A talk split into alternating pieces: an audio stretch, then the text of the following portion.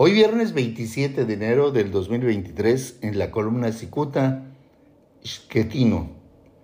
Convertido en activo detractor del presidente Andrés Manuel López Obrador, el escritor y economista Macario Esquetino Yáñez aprovecha su facilidad de palabra y sus conceptos personales para referirse al retroceso de medio siglo que sufre el país, que sufre México.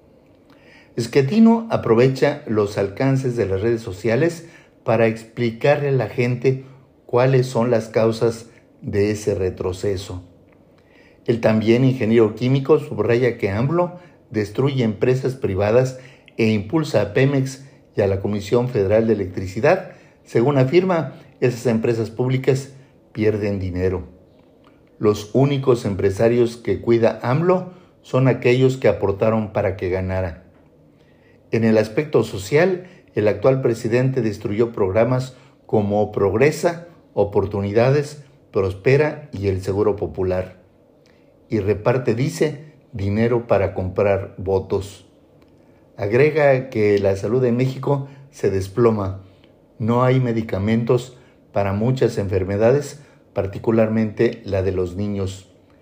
Esquetino asegura que en materia electoral el actual presidente nos quiere regresar a los tiempos de 1988.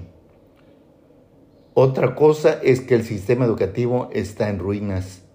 Dice que se han dilapidado una cantidad extraordinaria de recursos a Pemex en la Comisión Federal y en los proyectos de infraestructura del presidente, llámese Tren Maya y Dos Bocas.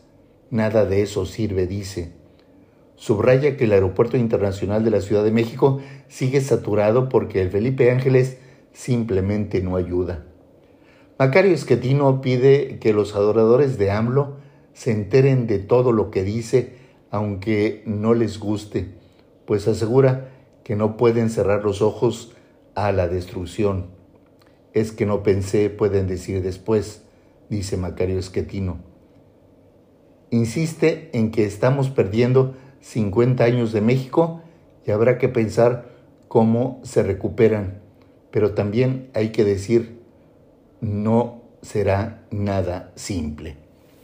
Muchas gracias, les saluda Jaime Flores.